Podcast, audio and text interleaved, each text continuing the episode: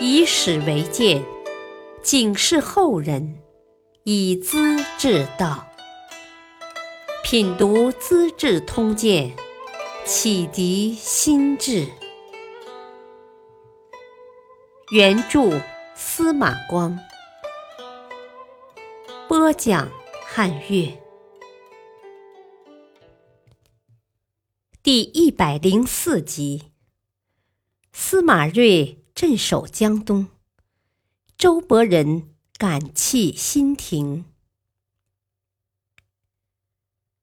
司马睿是王导的朋友，王导曾几次劝他：惠帝忠厚懦弱，王公大臣争权夺利，战乱不休，大祸就要临头了。你是皇室宗族，应该趁机返回封地，继承琅琊王的爵位，避开中原是非窝，等待机会为国立功才是啊！司马睿牢记朋友的嘱咐，虽然跟着惠帝受到成都王的监视，住在叶县，可心里只想逃走。这时。叔父得罪了成都王，刚被处死。司马睿来不及准备，急匆匆地混出城外，沿着去洛阳的大路飞奔。心腹家人宋典得知情况，跟着追赶，一前一后，到达河阳关卡。这时，成都王已经发布命令，凡是贵族和官吏一律扣留，不得放行。河阳渡口的守卫军士把司马睿卡住，怀疑他是重要人物。正当进退两难的时候，宋典赶到了。宋典早已料到主人的尴尬处境，该怎样摆脱呢？他灵机一动，径直大模大样的走向关卡，扬起马鞭，敲敲主人的脑袋，笑道。呵呵，社长，你是怎么搞的？上头的命令只抓达官贵人，你也卡在这儿了，是不是最近走运升上去了？社长是看守宿舍的小吏，好比营房的管理员。宋典来的坦然大方，说的随随便便，军士听了以为司马睿是个小吏，把手一扬。主仆二人竟安全的通过了。司马睿不久回到山东封地，注视着政局变化。后来东海王掌了权，派他镇守建业，做镇东将军，主持扬州一带的军政大事。司马睿立即请王导当司马，两人推心置腹，共商国事。感情融洽。司马睿一向在山东活动，年纪也轻，名望不高。如今虽是一方的最高长官，但在江东贵族们的眼中，只是一个黄口小儿，算得了什么呢？他在建业城住了好久，士大夫竟没人来登门，实在使人犯愁。王导深知贵族世家在老百姓眼中的重要地位，他真替镇东将军着急。没有贵族世家的拥护支持，如何巩固权威和地盘呢？三月间的上巳日是传统的郊游节令，无论贵族平民都要出城到水边洗涤一番，冲掉寒冬的暮气。迎接明媚的春光。这天，城里城外，丝竹管弦，歌乐沸扬，人们饮酒吟诗，格外热闹。王导请镇东将军坐着敞篷小轿，文武官员两旁簇拥，他也带上王家族人，骑马紧跟其后，一路浏览风光，谈笑自若。自有一番高雅华贵的气派。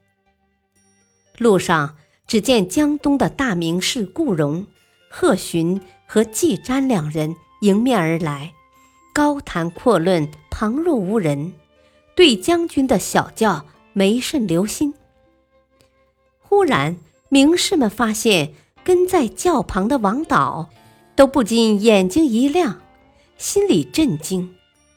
琅琊王氏的头牌人物，文武双全的王司马，从不把功名富贵放在眼里的大名家，怎么对司马睿这般谦敬？什么魅力使得王导倾心呢？他所钦佩的人物，我们江东的后辈岂敢怠慢？当即不约而同地让开大路，拱立一旁。向将军作揖致礼。王导立刻下马，请将军落轿，给双方介绍，告诉司马睿：“故贺诸君是东吴的人望啊，今日相逢是三生有幸的。”又向顾贺等人把镇东将军夸奖了一番，然后愉快的作别。此后，江东的豪族士大夫们陆续做了司马睿的官，局面很快打开了。王导也不断提醒镇东将军，趁着中原大乱，努力招揽人才，使之各得其所，为复兴进士做准备。因此，大量的名士和学者来到建业，成为司马睿的院属。时人称为百六院，说他的部下有一百零六个高级属吏，真可谓积极多才了。当然，王导还是这些人心中所仰慕的泰斗。某日，名士们互相约会，到大江、长江之滨的新亭赏览江景，喝得半醉之后。有的抚琴，有的咏诗，有的高谈阔论，情绪热烈。人们仿佛忘却了战火纷飞的中原大地和流离失所的百姓，都暂时的陶醉了。周伯仁忽然站起身来，望着茫茫的江水和逶迤的群山，思绪纷纷，禁不住喟然长叹。唉，风景不输，举目有江河之意。他从眼前的大江想到中原的大河，去年此时不是还在洛阳河边洗涤满身的战尘吗？今年却在偏安的江东，欲回京师而不可再得，这样的豪饮欢歌。究竟又有多大意味？他的感慨引起满座共鸣，一时之间寂然无声，只有唏嘘和感叹。